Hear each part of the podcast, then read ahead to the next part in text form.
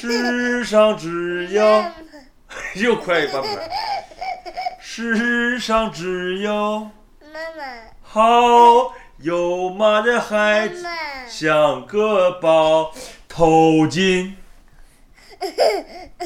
投进，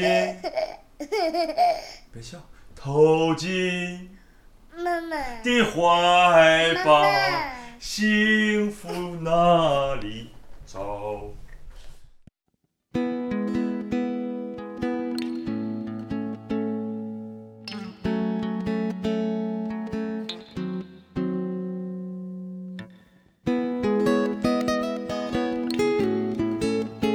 你好，欢迎收听故事 FM，我是艾哲，一个收集故事的人。在这里，我们用你的声音讲述你的故事。嗯，我叫大勇，我是辽宁人，我是一个摄影师。当一个孩子带着响亮的啼哭来到这个世界的时候，父母和孩子共同的生命冒险也就开始了。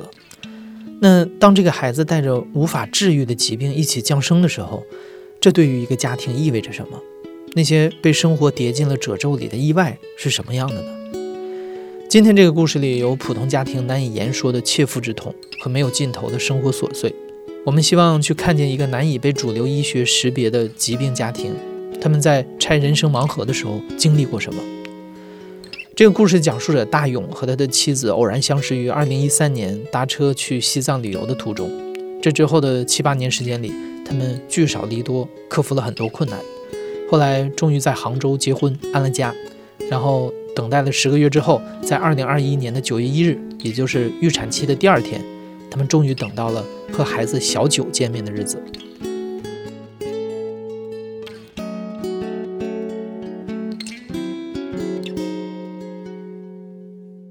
在某一天早上，然后我老婆就突然把我叫醒了，跟我说走了。我说那个可以了。他说是见红了，见红了，然后就走走走走走走走。我看到他的时候，我睁开眼，他已经把衣服都穿好了，那两个行李箱我看也已经放门口了。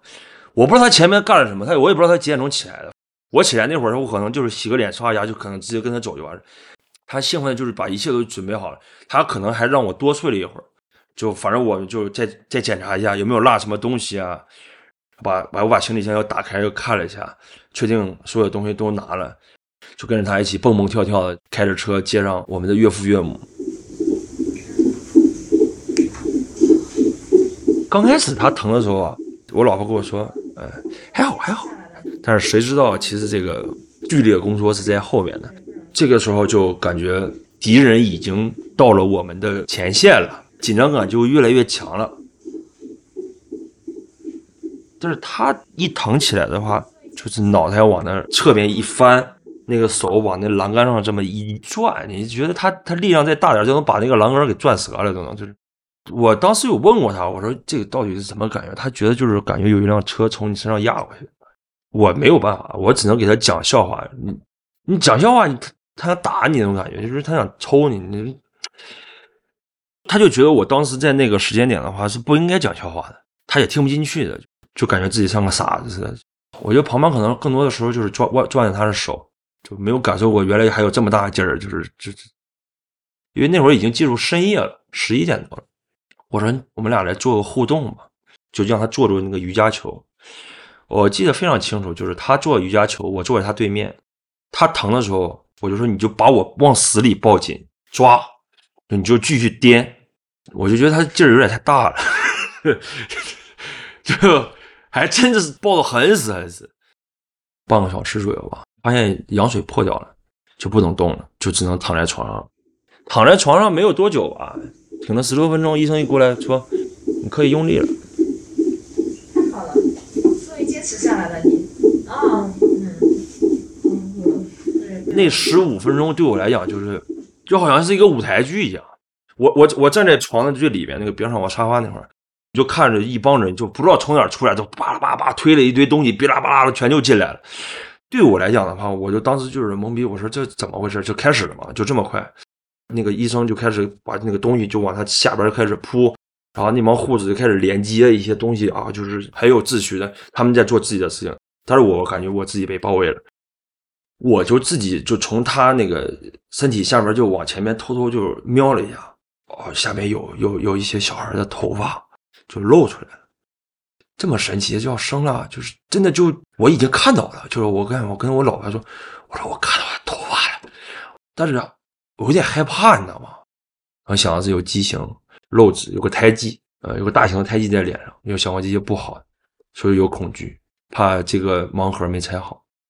我还拿个相机要拍，然后我相机我也不知道该举了。医生说你你老婆同意你拍了，我说我老婆同意了，然后相机放在窗台上，被一个塑料袋给挡住了，啥也没拍到。然后那个下面的医生在慢慢的往外往顺，啊，把他那个头先顺出来。我真的不敢看，我就在旁边用手机在看，我就这瞄嘛，我确实在瞄，我瞄瞄上边，瞄瞄下边，就是要看看我老婆她这个过程。然后下边又看着助产师，他们又拿了那种钳子和剪子要切一下嘛。但是我就不敢去看下面血淋淋那个那个状态，内心非常漫长，就是自己其实就是自己的内心把这个东西给拉长了，他就一直在那憋气，把脸憋得通红，然后开始去用力，这个过程真的很快，就是十来分钟，小孩就拿出来了。两点四千分啊！啊。哎呀，头出来了之后，我的眼泪就出来了，但是惊喜就产生在下半身上。哇！等一下，姐还可以看看。你这个脚怎么了？你脚上怎么这个皮皮肤这样子？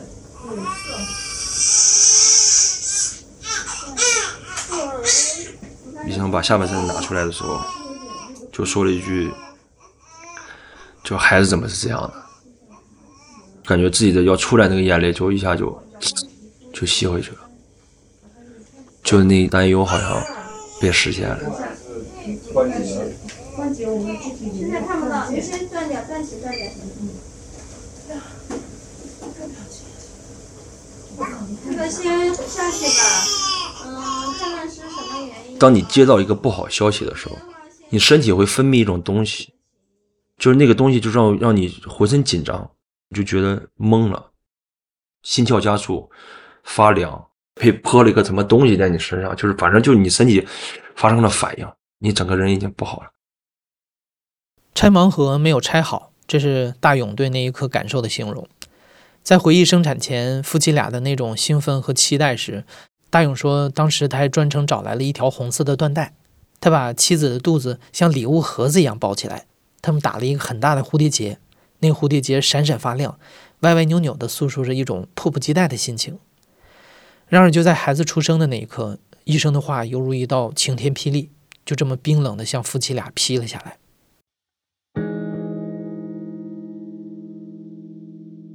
左边那个腿有一半是红色的，就是那种血红色的那种。医生也没有经历过，也没有见过这个东西啊，我们也没不知道，所有人都是懵逼的状态，护士、导乐师、医生都在僵住了。我觉得当时那个场景不是我们自己僵了，是医生整个团队他们都僵住了，他们不知道该怎么跟我们去解释这个东西。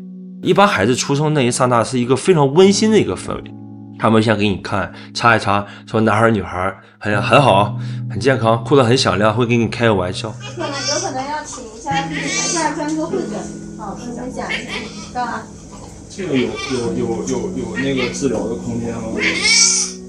这个这个就你们之前碰到过这个？我们没我我的经验没有碰到过，我是皮肤上的坏水泡坏死是见过的。他们有一个流程是要做这个脚印的，看这个脚又按不了，后来勉强用右脚按了一下，但是还是少了一个脚趾的一个印子。我说没有任何关系，我说不管是什么情况。我说你该进行进行你的，不用在意，这是一个生命。其实一般你来生孩子，他们不会把你当成病人的。但是那一刹那，从一个爸爸，我感觉我自己就变成了一个病人家属，一瞬间的身份又切换了。我先给他妈和他拍了一张合影，但这个合影跟预想的就不太一样。我们可能想前面想的是妈妈抱着他。他脸贴在妈妈的脸上，但后来是因为他腿这个问题的话，也抱不过去。说实在，也不知道该怎么抱。我还跟他妈说笑一下。小九是两个手举在他的脸的旁边，他是在哭的。我老婆跟我比了一个耶，但是他当时那个笑容就僵硬，就但是我拍的那张照片也是把小九的下半身给他移出去了，我就趴在他旁边偷偷的，我说你你跟爸爸妈妈见面了，不管接下来怎么样，坚强一点。下一瞬间就没有给我们瞬间了，直接就被推走了，护士们把设备啥的都拿走了。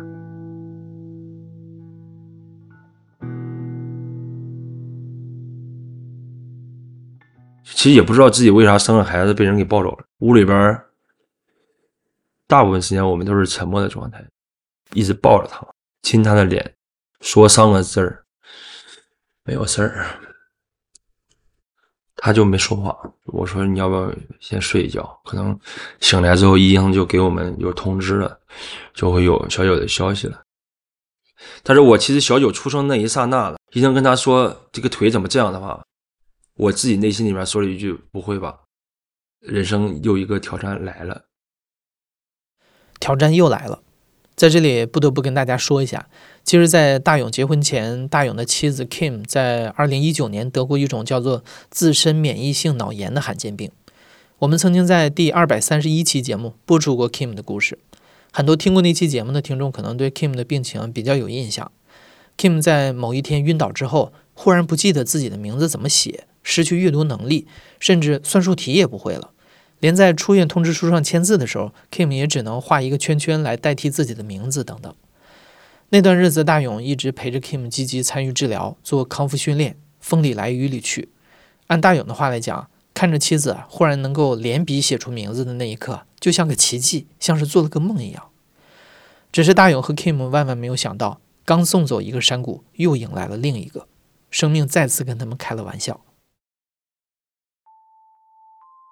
就我就我们就一直在等待，然后顺便的都是用自己的手机百度在找答案的。刚开始先写的就是说孩子出生腿上红色的，收到了一种病叫先天皮肤缺失。我们收到这个病的时候，我们觉得还 OK 的，因为他说这个东西按照烫伤来治，以后皮肤就愈合了。后边医生叫我过去了，他给我拿了一张纸，签了个字儿，然后他他说，他说建议你明天转院。这个东西我们也不知道是什么个东西。这孩子来到这儿大概一个多小时时间，有其他地方在破。他说这个右脚脚跟有皮肤在脱落。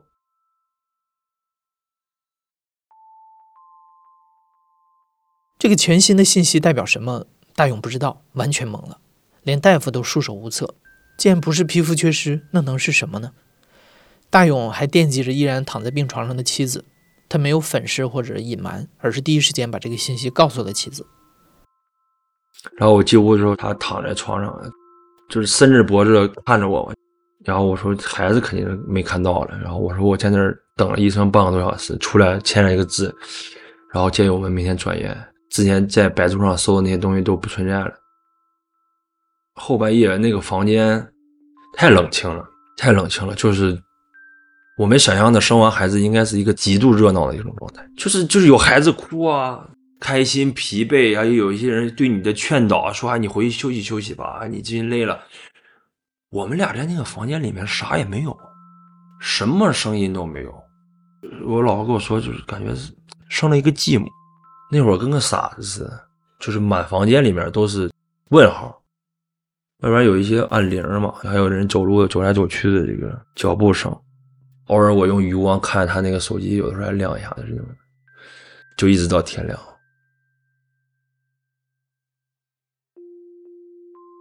就这样一夜没睡的大勇夫妻俩，第二天在转院的空隙，匆匆看了一眼孩子，然后大勇就抱着刚出生十七个小时的小九，奔向了下一站。大勇第一次做爸爸是从办理儿童医院的住院手续开始的。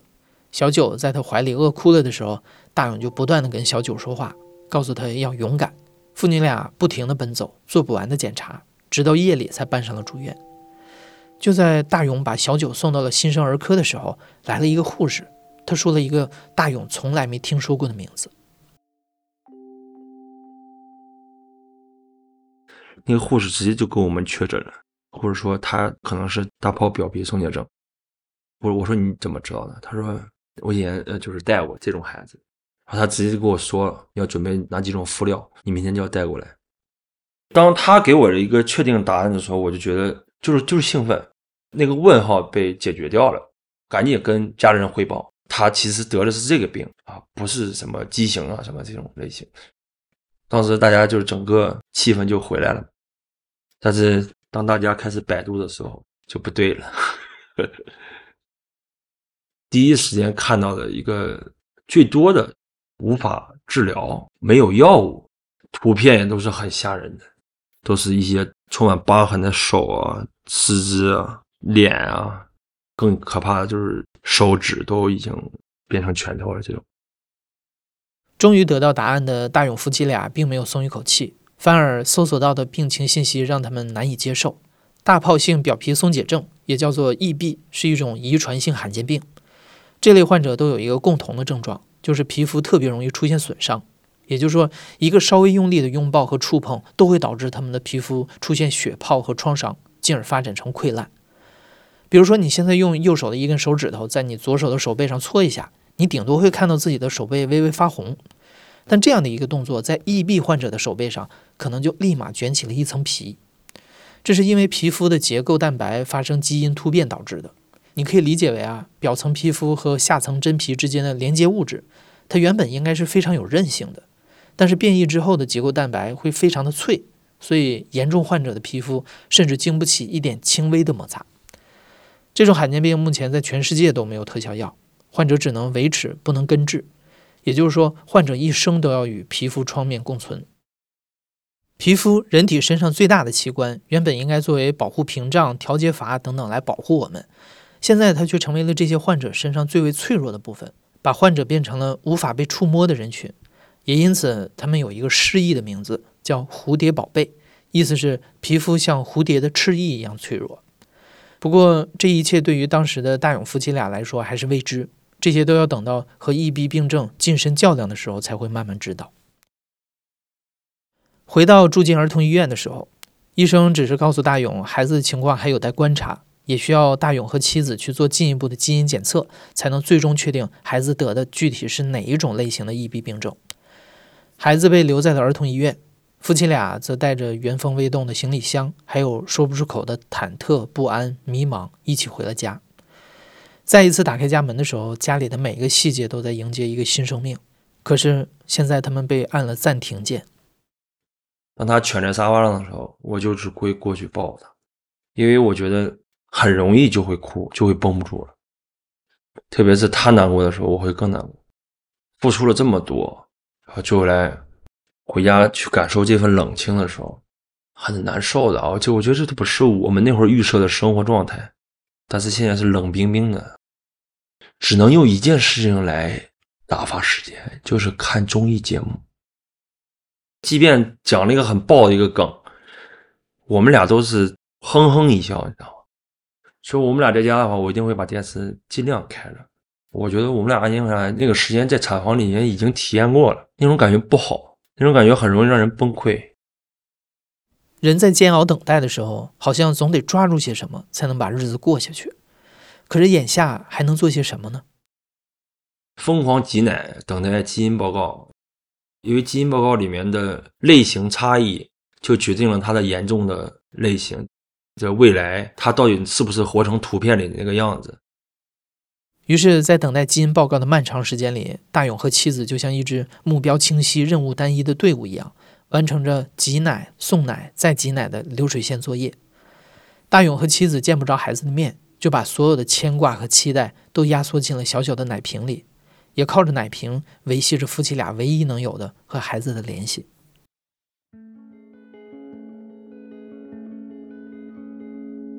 因为我们俩唯一能干的事情就是挤奶，就是看综艺，卡着时间点挤奶，挤奶成为了我们俩最大的动力。挤完奶之后，不管挤了多少，拿个笔写上，封起来，放冰箱冻上，我们都觉得我们跟小九产生了联系。在家里面是一个很完整的一套流程，就是我老婆把奶挤好了之后，我要把她挤好这个奶，非常非常专注的倒到那个奶袋里面，然后把那奶袋封好，贴上标签，写上名字，记上时间，然后把它放到冰箱里面去。就这一套流程，不管是凌晨几点，都要干的一件事情。一天挤八次嘛，半夜我们都定个闹钟起来挤的。我们俩就听着那个挤奶器噗噗噗噗那个声音的话，就是我们跟小九之间发生交流的那种状态。因为因为妈妈听不到孩子的啼哭和吸吮，他的奶量会减少。呃，但是我真的会去做那种，嗯，就扮演孩子那种角色，我不得不上。有的时候就模仿一下小孩哭嘛，这样。还有另外，你要帮他吸吮，就是我要去吸他的奶。虽然我也不是很爱喝那个东西，因为这件事很重要对于我们来讲。我们觉得我们出了很多奶之后的话，就会给小九提供很大的帮助。第二天用用一个冰袋把它放进去，有多少装多少，然后开着车到医院，拎着个袋子，兴奋的上那个大楼。它有个专门接奶的一个时间点，你要卡那个时间点去才能送进去，你错过那个时间就送不进去了。然后会碰到很多的爸爸过来送奶，还有的爸爸把冰箱直接那个小冰箱直接拿过来。工作人员会把那个病房里的奶瓶都推出来嘛，就那种滴里咣啷的那种，就以前很老式的那种玻璃瓶，你知道吗？上面套了一个很破很破的奶嘴，我估计得有个几百个奶瓶吧，三层，每一层大概有一百多个。我们一眼就盯到了小九的奶瓶，然后我就跟他妈一顿追那个推奶瓶的车，还有那个奶瓶。那个大爷问我们：“你们干嘛？”我说：“我们看到了我们家小孩的名字，上面写了他的名字，七十毫升，喝得很干净。感觉他对我说了一句话，就是都在奶里了那种感觉，我干了就是。”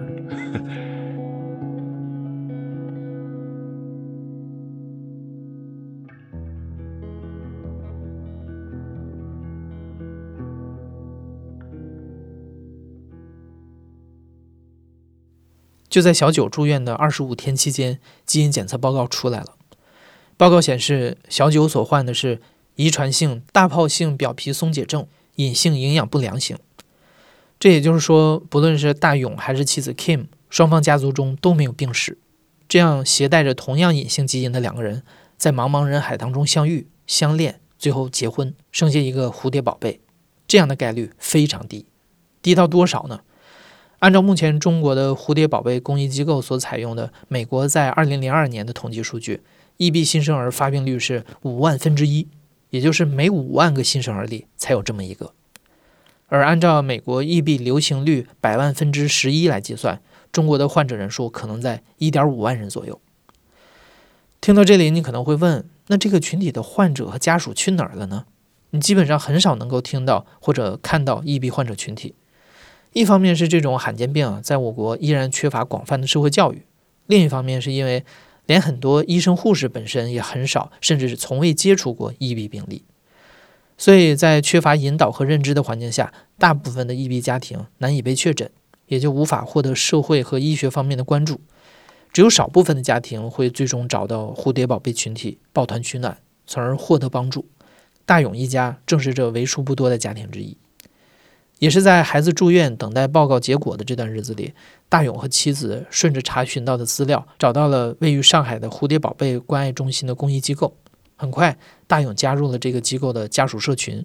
也是在这里，大勇和妻子第一次获得了其他蝴蝶宝贝家庭们的支持。就是我们照片往上一发的话，很多人直接就第一时间就站出来跟我们说：“你们家这个跟我们家这个一样，位置都一模一样，连形状有些都一样。”很多人就会对号入座的找到我，主动来加我，我都没有问的问题，他们都开始给我讲了。比如说，上上海有一个叫珊珊的宝宝，他妈妈会第一时间跟我说：“你们家宝宝这个跟我们家是一模一样，所以说你不用担心。”给我分享了很多珊珊小时候的照片，然后小时候是什么样子，然后大概是一个什么情况，后面经历过什么，在家里面谁来换药啊，谁来负责这个东西啊？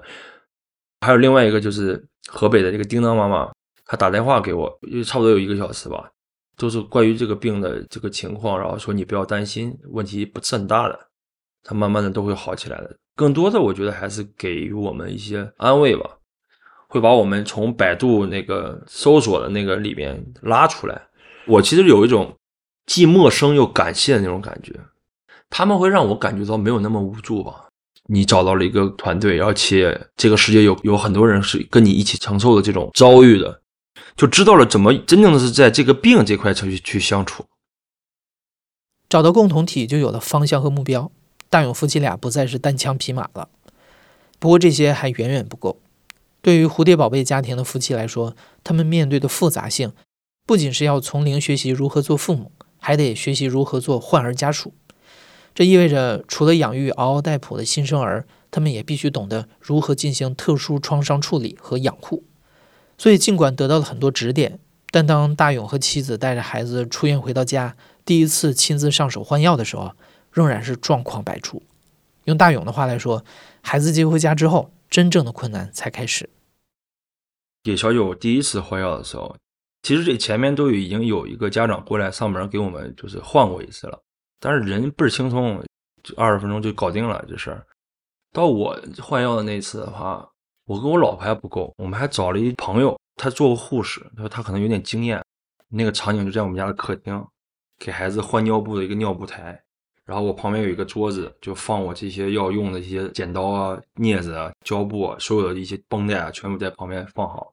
我们那次还像不像洗好手，然后打开，哇塞，这一打开之后就就懵了。到你的时候，你这速度本身也是不够快，就是没有控制好他这个腿的这个动作，就是他的腿跟镊子之间发生了新的对碰，立马就出现了一个血泡。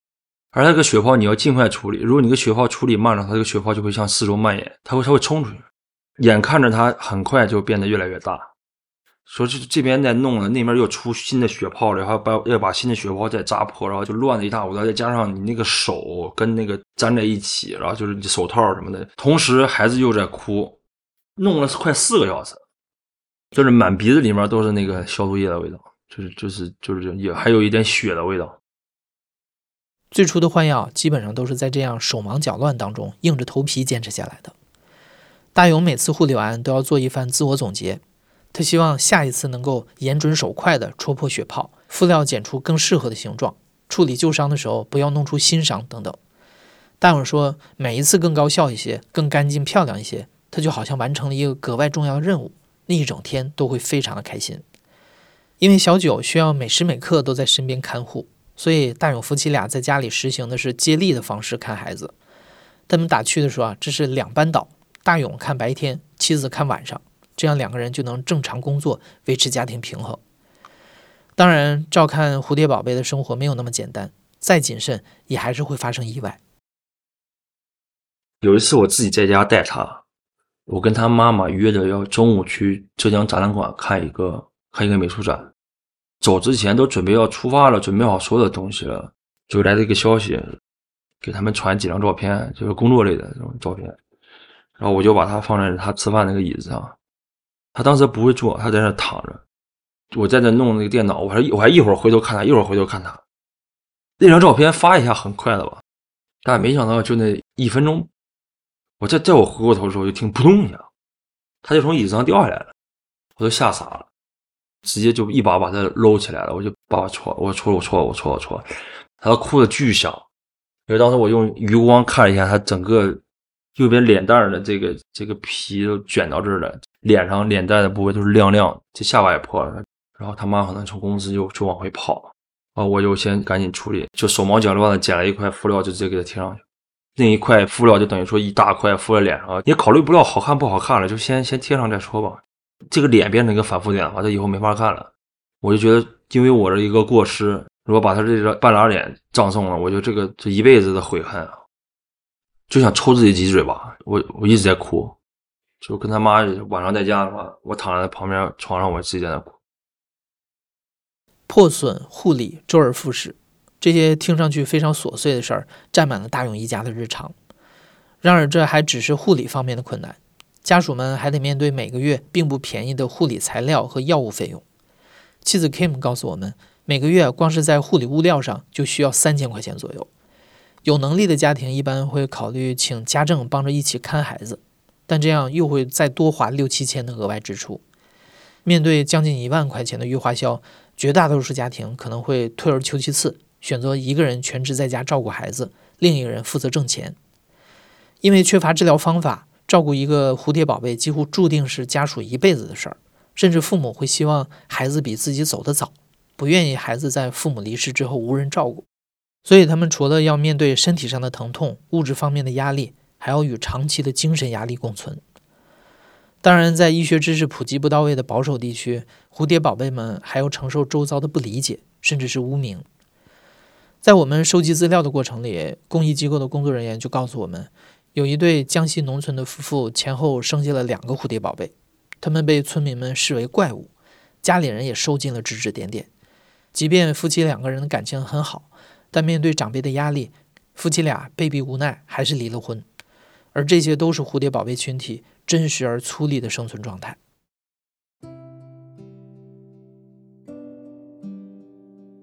大炮性表皮松解症 （EB）、蝴蝶宝贝，罕见的是这些名字符号所代表的疾病，但不应该是他们背后的人。类似大勇一家这样的故事还有很多，他们来时的路有些颠簸，去时的路还很远。全中国到底有多少蝴蝶宝贝家庭？至今医学界也没有一个准确的统计数据。有的家庭在自救过程当中从深渊里爬出来，成为别人的帮助者；有的家庭尽力维持平衡运转，小心翼翼地处理一个又一个现实挑战；有的家庭则不堪忍受重压，在矛盾和终日的痛苦当中走向破碎，留下患儿和一个无法撒手的父母一方，成为单亲家庭。他们散落在这个社会的各个缝隙里，几乎都是在用着自助的方式悬浮在系统之外。社会想要戳破一个疾病的隐喻，也得像大勇一样，先戳破一个血泡，然后消毒湿敷，再然后是慢慢等待它长出新的皮肤。就有一天早上，我起的有点晚，然后我一睁眼睛的时候，发现他小九都已经坐起来了。他看了我睁眼睛之后。他就把他的那个脸就跟我的鼻子碰在一起了，然后他就对我就嗯笑了一下，他大概那意思就是让你起床了。那一刹那就是让我觉得带劲，比我能干，就我觉得这这个瞬间还挺棒的。然后他会过来再亲你的脸，有劲儿。那天孩子就是我们接孩子回家嘛，还是挺兴奋的，就终于可以接他回来了。然后他也一直在睡觉，我老公在开车，然后我妈坐在副驾驶上，然后我坐在后座跟宝宝在一起，静静的闭着双眼，然后阳光就是从窗外洒在他脸上，就就会有一种爱不释手的感觉，觉得看不完就盯着他。就虽然他是有病或怎么样，就是可能在没有看到他以前。我们曾经也会去幻想说，这个孩子是不是不应该来到这个世界上？就他来到世界上，是不是只是来遭罪的？会不会对他很不公平？他还不如早点在我肚子里就就不要出来最好。其实，但是当你真的见到他的时候，然后你会觉得，嗯，不管怎么样，我们尽量的让他生活每一天，尽量的能快乐。想到小九的未来，大勇和 Kim 从来没有过悲观。他们找到了一个跟小九的 EB 类型相似的病例，那位阿姨已经五十岁了。大勇说：“至少可以想象小九也能活到那个岁数，那就很好了。如果小九以后没有玩伴，那爸爸妈妈就是他最好的伙伴。不过，他的朋友一定会很多的。至于人生的坎坷，大勇说：只要 Kim 在，什么都不是问题。他们已经经历过一次罕见病了，孩子身上这个算不得什么。”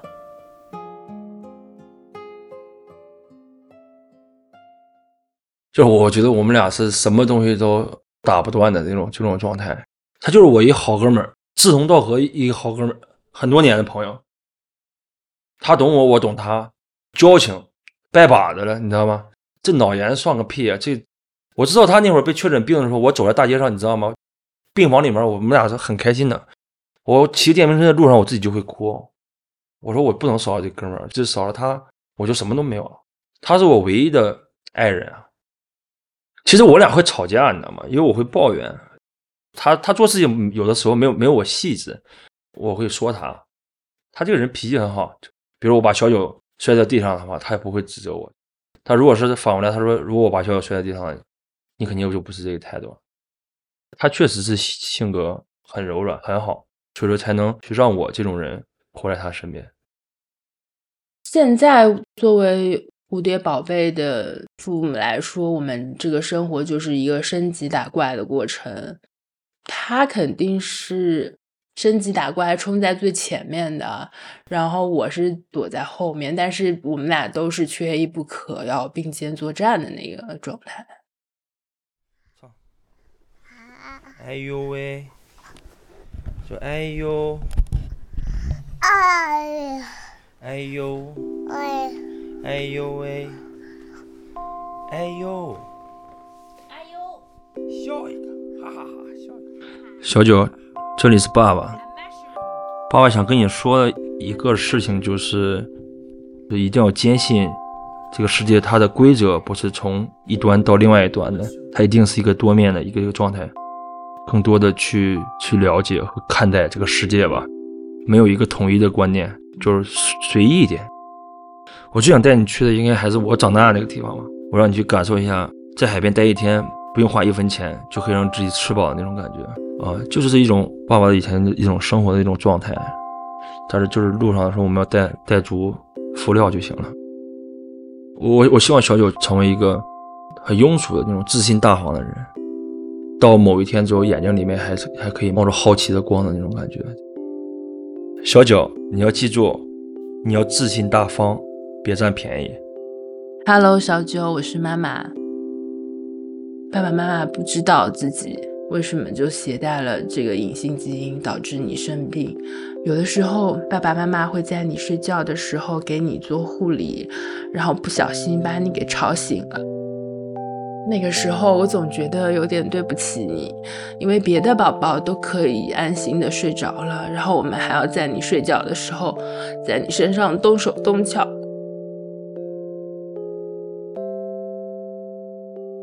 我知道你这一生会经历很多，但是我希望这些磨难不会把你打倒，它会让你变得更加坚强勇敢。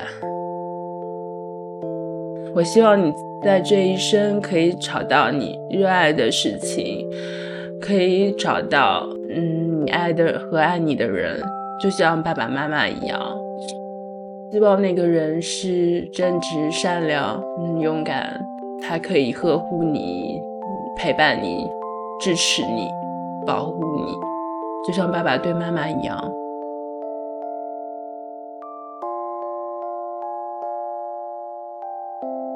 如果你喜欢这期节目，希望你可以分享、转发这期节目，帮助蝴蝶宝贝们被更多的人了解。如果你希望为蝴蝶宝贝家庭提供一些经济援助，帮助他们获得免费的敷料，那欢迎你在故事 FM 微信公众号后台回复关键词“蝴蝶宝贝”来获得捐款链接。